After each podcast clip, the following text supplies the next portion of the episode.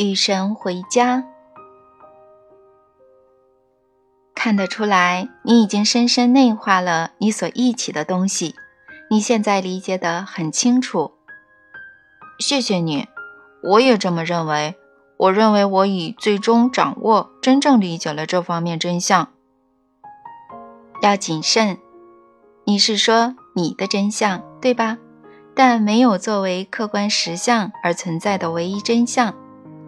视角创造认知，认知创造体验，认知为你创造的体验是你所谓的真相。你的真相就是你的实际体验，其他都是别人的体验，别人告诉你的体验，那些体验与你无关。没有客观实相这回事吗？没有。客观实相是一种矛盾修辞法。你是说，任何事物都不是它所表现的那样吗？我则要说，恰恰相反，任何事物都是它所表现的那样，即它的表象。表象基于认知，认知基于视角，而视角不是客观的，视角是主观的，视角不是你的体验，视角是你的选择。你刚才就说过这个意思，当时我觉得难以理解，现在仍然觉得难以理解。我所拥有的视角是我自己选择的。是的，是你自己的选择。你进行创造的过程就是如此。我很难相信这一点。那么你就不相信它，结果会是，你就体验不到它。这么说，如果我不相信我能选择我想要的任何视角，我就无法拥有我想要的视角。就是如此，因为这就是我的视角，因为这就是你的视角，而且这将改变你的认知，而后改变你的体验，然后你的体验将强化你的视角。但是我可以说。我没有选择那种认知，那只是我观察的结果，客观观察的结果。那就是你观察的结果，从你的视角观察的结果。你无法客观的观察任何东西，客观观察是不可能的。又是矛盾修辞法，客观观察是矛盾修辞法。是的，任何被观察的对象。都受到观察者的影响。我敢肯定，对很多人来说，这种说法很像是新时代精神运动的官话。有意思，因为这是纯正的科学。科学，这是基于量子物理学。随便找本量子力学的书看看。那么你是说？我对我看到的东西产生影响，通过我看它的方式吗？以及你是否看它，这才是我完整的意思，这才是精确的说法。不过我们这里肯定跑题了，我们陷入了认知论和量子物理学的泥潭。这都是为了领你回到你的真相，你无法重新发现你的真相。你无法再次忆起你的真相，你无法安住于你的真相，除非你忆起你是如何到那儿的。我们这里谈论的就是你是如何到那儿的。这场对话是为带你到达你一直想去的地方——家。如果你死之前就能到达那，你将不再担心死亡，你将不再害怕死去。这不正是你想通过这场对话达到的目的吗？为了你自己，也为了每个人呢？是的。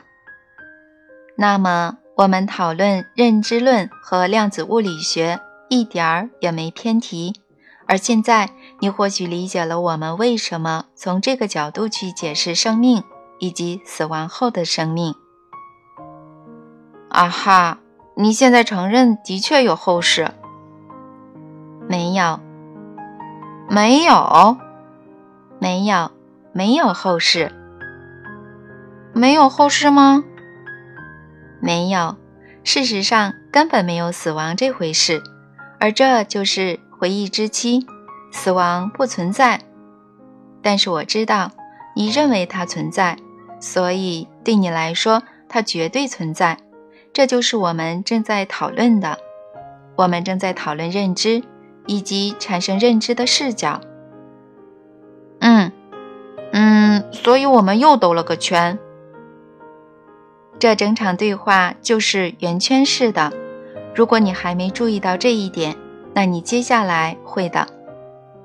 这不是直线式的对话，我们的对话是螺旋式的，重要之处会多次重复，不止两次，而可能是三次或四次。随着对话的继续，这将越来越明显，而且这不是偶然的，这是一种故意的重复。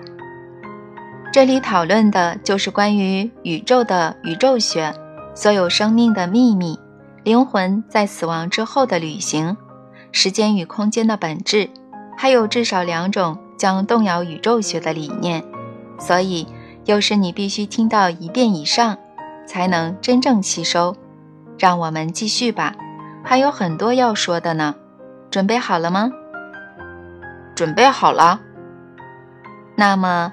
为明白起见，就让我再重复一遍：你的视角，即你如何看某种事物，创造你的实相，无论是在今生还是今生之后。这么说，如果我不认为有后世，那就不会有。哦，会有的，这是肯定的。你无法改变终极实相，但是你可以改变你对它的体验。所以我说。无论生前还是死后，你都不可能缺少神的陪伴。但你可以不这么想。如果你认为自己生前死后都无神存在，你就不会体验到神的存在。你想让这种体验持续多久，它就会持续多久。当你选择结束这种体验时，它就会结束。所有这些将我们带向回忆之吧。你无法改变终极实相，但你可以改变对它的体验。我在试着理解它的作用原理，它的具体含义。嗯，我在内观自己的个人体验，看是否能对它有所觉知。就以我自己的人生经历为依据。好的，这是很好的过程，这是极好的入手方法。只是别把自己困在那儿。什么意思啊？就是说，对于你个人未曾有过的体验，要让你的心智保持开放。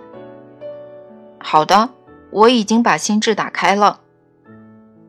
既然这样，我们回去看看你能从自己的记忆里提取什么。说到从你自己的人生经历中提取，你有没有在户外走路时突然碰到下雨的情况呢？当然有。而且不止一次，很好。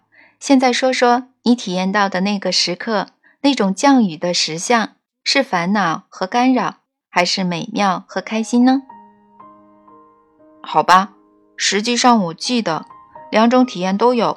我是说，有一次下雨时，我完全将它体验为一种干扰。天开始下雨时，我十分恼怒，我连忙找地方避雨，但来不及了。浑身上下都淋透了。还有一次，在夏季的一天，我跟一位年轻的女性朋友在走路，天空骤然下起雨来。我们正身处一个大的停车场，她突然脱掉衣服，开始在雨里跳起舞来。她欢快地蹦着、跳着、舞着。我站在那儿完全惊呆了，湿漉漉的头发一绺一绺地趴在我的额头上。她对着我大笑。还问我敢不敢跟他一起疯，我加入了他的行列。我们围着那个停车场跳了约有五分钟。警察来了，那位警官很客气，是位女警官。她只是要求我们穿上衣服，因为她不想以有伤风化或妨碍公共道德的罪名逮捕我们。我们三个人都笑了。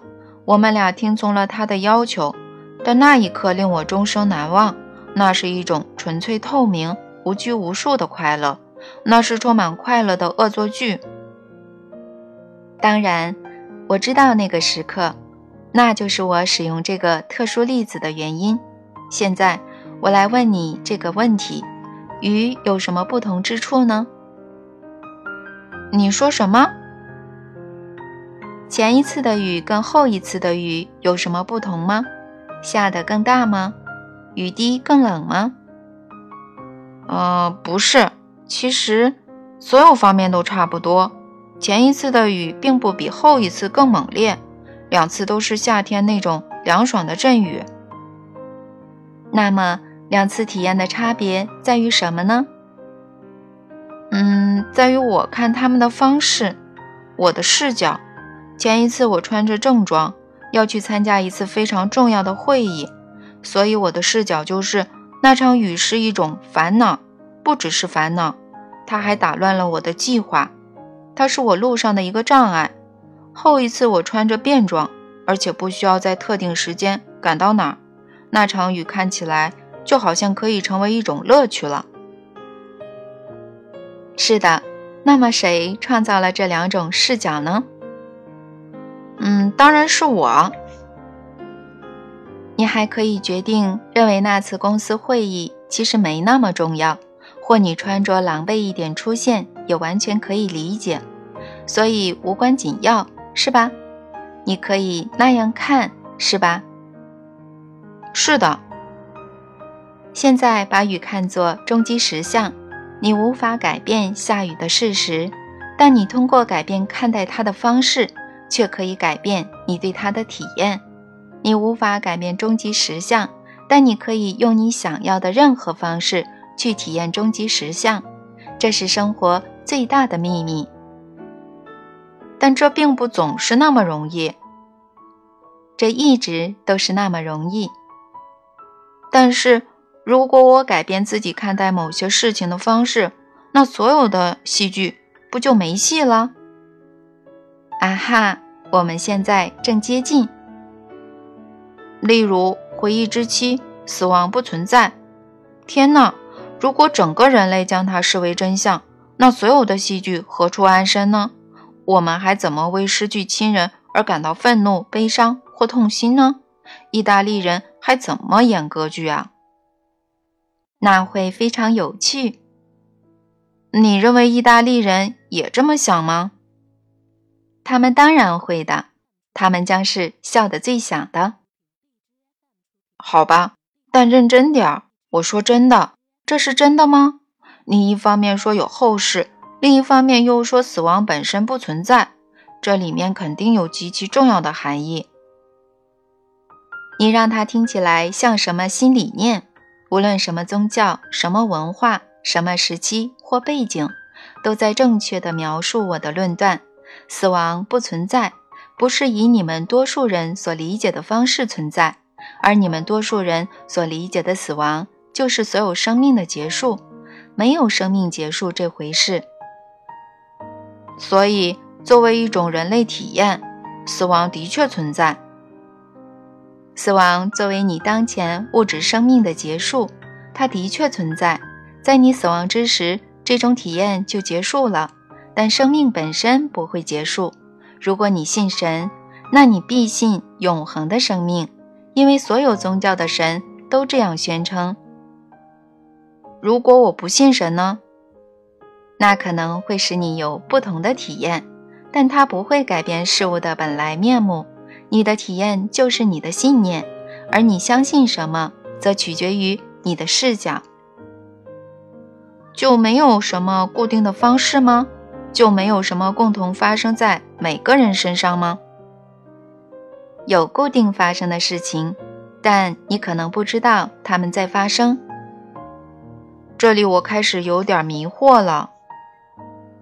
对不起，但事实就是在死亡的时刻，你将体验到你所相信的事物，你的信念将基于你的认知，而你的认知将基于你的视角。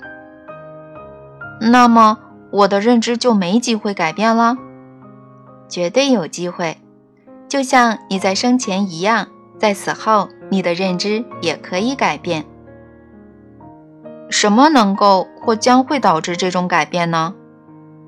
你视角的改变，以新的方式看待事物，以新的方式看待事物。但是，什么能造成视角的改变呢？很多东西，包括你死亡时刻所做的决定。你当前看待事物的方式行不通，就是说，它无法带来你选择拥有的体验。这一决定将立即改变你的体验。好吧，好吧，呃，假设我们刚刚，呃，我能否说服你，让你详细描述一下死亡时刻及之后发生的事呢？我很乐意去谈谈可能的情况，但是，正如我说过的，那是因人而异的。嗯，那就给我讲讲其中的某些情况吧。你在问一个很大的问题。你真的想立即去了解吗？是的，我已经等了够久了。我现在确实想知道人死之后会发生什么。我知道这是个人们问了千万年的问题：我们死后会发生什么呢？但是我仍然要直接问，而且我希望你给我一个直接的答案。我会的，我当然会的，但是。这不是三句两句就能说清的，它不会是根据你生前的所作所为，你要么上天堂，要么下地狱。对于这种问题，我不会只拿一句话答复你。是啊，这种事你得留给教堂去做。不予置评。那么，你的答案呢？作为开头，我先说一件将对所有人都一样的事：你们对自己死亡的体验将分为不同阶段。你们所谓的阶段，而且第一阶段对每个人来说都是一样的。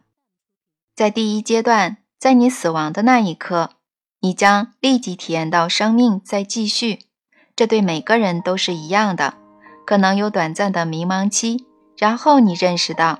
你不跟自己的身体在一起了，你现在跟他分开了。不久，你将会理解，虽然你已经死了，但你并没有结束自己的生命。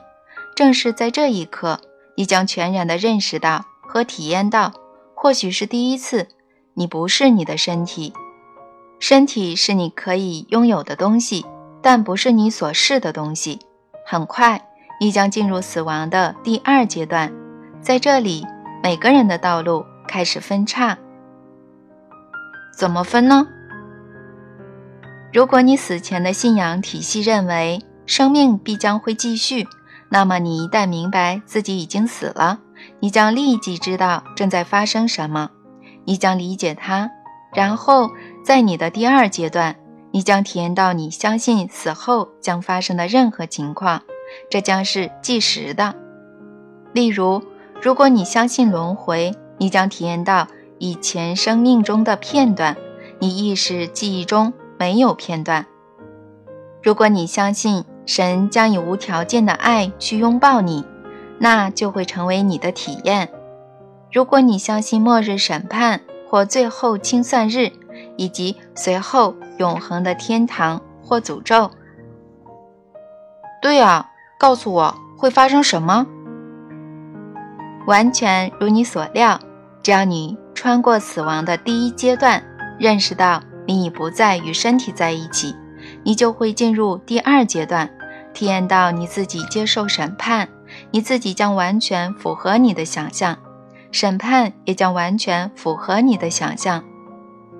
如果你死时认为自己能上天堂，那你将立即体验到天堂；如果你认为你该下地狱，那你将立即体验到地狱，天堂将完全符合你的想象，地狱也是。如果你对具体细节没有概念，那你将当场想象出来，然后这些地方将按你的想象创造出来，在即刻之间。你想在这些体验里待多久，你就能待多久。那么说，我可以在地狱里发现自己。让我们先搞清楚，地狱不存在，根本没有这种地方，因此没有这种地方可以让你去。现在，嗯，如果你选择，或者如果你相信那是你应得的，你能为你自己创造一个个人的地狱吗？是的，所以你可以把你自己发配到地狱，而那个地狱将完全符合你的想象或你的需要。但是，只要你不再选择待在那儿，你将立即出来。无丝毫延迟。哪有人选择待在那儿呢？你会觉得意外的。一个影响了很多人的信仰系统说，他们是罪人，必须为了他们的罪过而接受惩罚，所以他们将待在他们的地狱幻象中，认为他们罪有应得。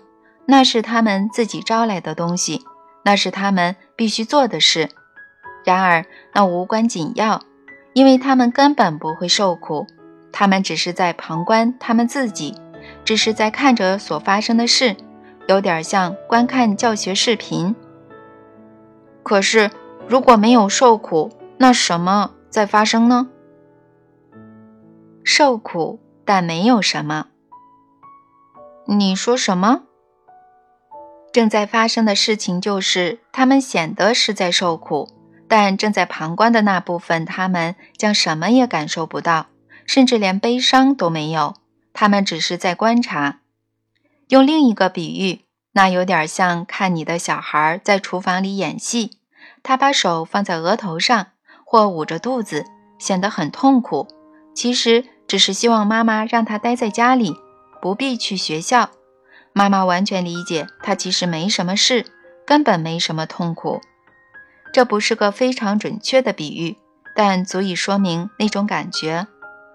所以，这些观察者将在这种自造的地狱里观察自己，但是他们知道那不是真的。